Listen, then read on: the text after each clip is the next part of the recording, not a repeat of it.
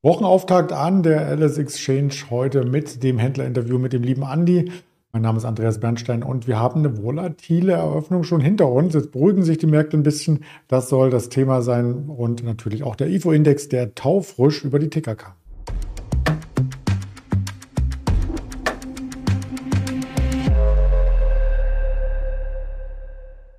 Mein Interviewpartner hole ich gleich rein in äh, das virtuelle Studio. Und zuvor noch der Risikohinweis. All das, was wir sagen, ist keine Handelsempfehlung, keine Anlageberatung, sondern nur die Informationen über das Marktgeschehen. Und damit ist der Andi auch stadtklar. Hallo nach Düsseldorf.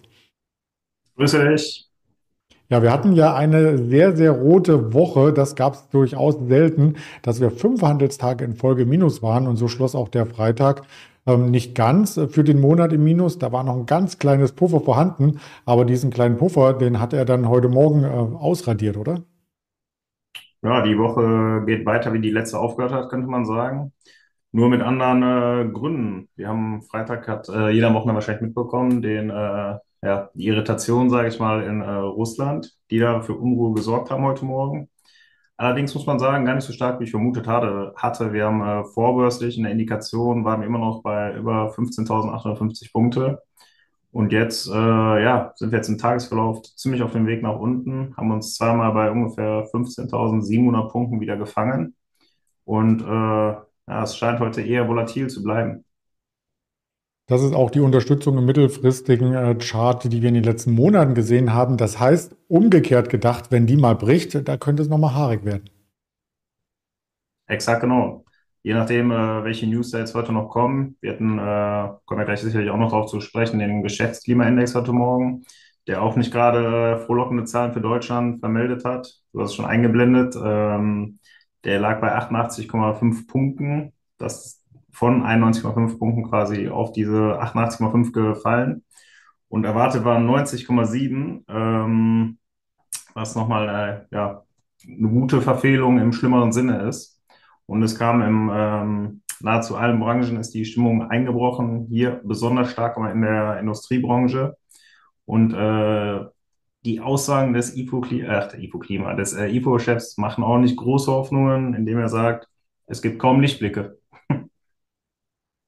Ja, und das ist auch der schlechteste Stand seit November letzten Jahres und Deutschland ist ja auch schon am äh, Level der Rezession. Also wie tief das kommt, das ist jetzt die große Frage. Beim Blick auf den langfristigen Chart darf natürlich die Performance nicht fehlen, denn all diejenigen, die ganz langfristig investieren, die sind im Laufen ja immer noch mit plus 12 Prozent ähm, stärker äh, dabei im positiven Sinne als eine durchschnittliche Jahresperformance. Das ist das alte Spiel, was ich immer wieder propagiere mit dem äh, Sparplan auf ETFs beispielsweise. Also Wer immer weiter reinspart, der freut sich über fallende Kurse wie heute, wo es mal ein bisschen runtergeht, wie letzte Woche, wo man wieder mal ein bisschen einsammeln kann, zu etwas tieferen Kursen. Wir sind auch sehr gut gelaufen jetzt die letzten, äh, das letzte Jahr, wenn ich gucke, wir sind um 20 Prozent, glaube ich, äh, plus minus im letzten Jahr oder insgesamt jetzt ein Jahr zurückgerechnet gemacht. Und ich glaube, das ist schon eine recht ordentliche Performance. Mhm. Ja, lass uns nochmal Richtung Osteuropa gehen, nicht direkt auf Putin zu sprechen kommen. Da wissen wir auch nicht genug. Auch unser Bundeskanzler hat am Wochenende keine Interviews gegeben, weil er zu wenig weiß über die Lage, um sich dazu äußern zu können. Aber man merkt schon von einzelnen Unternehmen, dass die dann auch Probleme bekommen. Die Deutsche Bank hatte letztes Jahr ja das Thema mit der IT in Russland. Und jetzt geht es auch bei den eigenen Kunden darum, die russischen Aktien vielleicht zu verkaufen. Sie können gar nicht mehr darauf zugreifen. Genau, die, äh, das ist ganz verrückt. Äh, Habe ich auch so in der Form noch nicht äh, wirklich gelesen. Das sind quasi Bezugsrechte auf russische Aktien, auf die nicht mehr zugegriffen werden können, weil die äh, ja, von irgendwelchen Depots runtergezogen wurden auf russischer Seite oder ähm, man kann halt nicht mehr darauf zugreifen, heißt, man kommt nicht mehr an diese Aktien dran. Jetzt muss man dazu sagen, die meisten Institute, Unternehmen etc. haben die russischen Aktien so wie ich es verstanden habe, sowieso abgeschrieben. Von daher sollte von dieser Seite das Risiko eher gering sein eigentlich für die Aktie. Aber zeigt natürlich auch, dass ähm, in Richtung Vertrauen in die Bank, wo man ja denkt, als Privatanleger, da sind die Aktien sicher verwahrt. Es gibt ja auch Verwahrentstelle, Verwahrentgelte am Ende auch, ähm, dass das vielleicht dann in dem Fall auch nicht funktioniert hat. Und die Aktie gab es heute schon mal unter, drei, äh, unter 9 Euro sogar. Genau, wir haben uns jetzt bei, du hast erstmal recht, natürlich äh, vertrauenstechnisch oder vertrauensbildend ist das für eine Bank natürlich nicht. wenn es solche Probleme gibt, ich, wenn ich da irgendwie mein Depot hätte etc., würde ich mir auch meine Gedanken machen. Aber du sagst schon, es gab die Aktie von heute Morgen für unter 9 Euro. Vielleicht nicht ganz uninteressant, ähm, ja, so eine erste Position mal aufzubauen. Aber man kann sagen, wenn, wir hatten ja die Tiefs äh, Ende März mit der äh, Krise in den USA. Von da aus hatten wir uns wieder ein bisschen gefangen eigentlich, aber gerade die deutschen Bankeninstitute schwächeln doch jetzt wieder sehr stark und äh, ich bin gespannt, ob, der, ob wir die Tiefs aus ähm, Ende März, Anfang April nochmal sehen werden. Bevor wir da zu einem US-Vertreter kommen, auch noch die Commerzbank, die war in der letzten Woche einer der schwächsten Werte und die hat tatsächlich auch Richtung Osteuropa und zwar in Polen genau noch ein Thema. Genau. Hier haben wir millionenschwere ähm, Belastungen, um genau zu sein, äh, aus den Frankenkrediten. Es sind quasi nochmal 342 Millionen aus diesen ähm, oder 342 Millionen an Abschreibungen dazugekommen. Die Rückstellungen belaufen sich jetzt insgesamt auf 1,7 Milliarden. Ähm, ja, das äh, schmälert höchstwahrscheinlich den Konzerngewinn deutlich. Wir erwarten oder die Analysten erwarten einen Konzerngewinn von 2,3 Millionen äh, Milliarden Euro in 2023. Mit dieser nachlassenden, ähm, ja, mit, den Nachlass mit der nachlassenden Konjunktur, da hatten wir ja gerade schon drüber gesprochen, über den ähm, Index, wird dieses Ziel wahrscheinlich sehr schwer zu erreichen sein.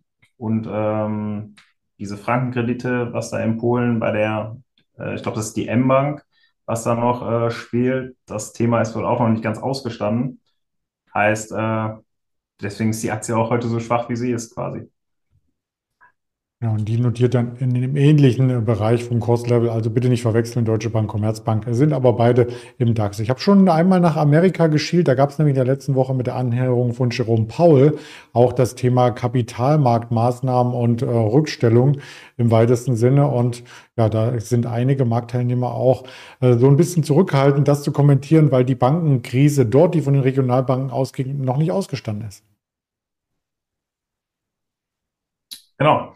Wir sehen, ähm, ja, ich habe ja gerade gesagt, die haben die, ähm, wir haben ja schon die starke Erholung gesehen, gerade bei den amerikanischen Banken etc. in den letzten Monaten oder im letzten Monat selber. Und ähm, ja, jetzt kommen, wie man es eigentlich schon damals vermutet hat, man kann dieses ganze, dieses ganze Volumen, was da oder diese ganzen, äh, diese ganzen Risiken, kann man gar nicht noch gar nicht richtig überblicken. Also es werden immer neue Sachen entdeckt. Wir haben einen äh, anscheinend ja weiter steigenden Zins, wenn man den Watch Tools glauben darf. Dann gibt es nochmal zwei Zinserhöhungen dieses Jahr.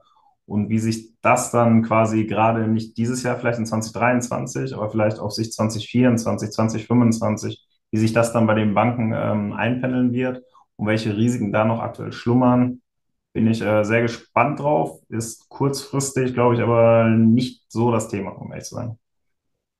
Ja, das ist der Chart von der JP Morgan Chase als Vertreter, den wir hier mitgebracht haben. Und wenn von den Banken das Vertrauen so ein Stück weit rausgeht, dann geht es manchmal in den Bitcoin rein. Das haben wir in den letzten Wochen gesehen, haben am Samstag im Format, also gerne in die Playlist schauen, auch nochmal über die News berichtet, die mit BlackRock im Zusammenhang steht, dass es da vielleicht einen ETF geben soll. Auf alle Fälle der Bitcoin auf einem 12-Monats-Hoch.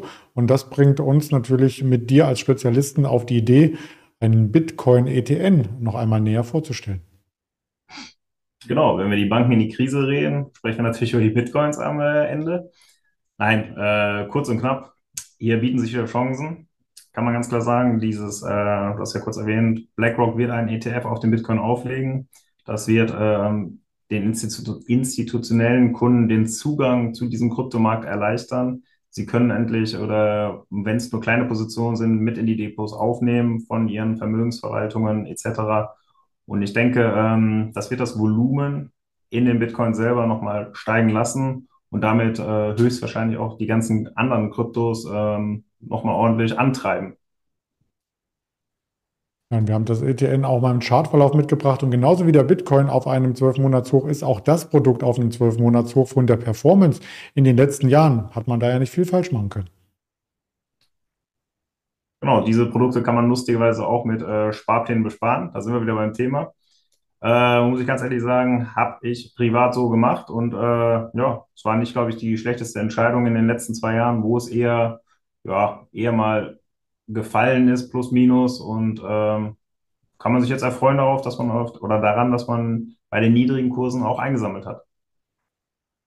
So sieht es aus und darauf machen wir dann ja auch immer hier aufmerksam, was es für mögliche Chancen gibt. Über die Wirtschaftszahlen haben wir ausführlich gesprochen. IFO, da kommt heute Nachmittag nur noch der Dallas Fed Herstellungsindex und dann geht es am Dienstag rasant äh, weiter mit den Auftragseingängen langlebiger Güter aus den USA, Immobilienpreisindex und den Richmond Fed Produktionsindex. Ansonsten aus Sicht der Einzelunternehmen zum Ende der Quartalssaison noch die Carnival heute. Die werden wir vielleicht dann morgen mit dem Daniel Saurens ausführlich besprechen. Am Mittwoch Micron Technology, Donnerstag Nike als Eckpunkte und natürlich die weiteren Social Media Kanälen mit Informationen, die wir hier mit reinbringen. Damit sage ich ganz lieben Dank für deine Expertise und fröhliches Weitersparen. Danke dir, bis dann. Ciao.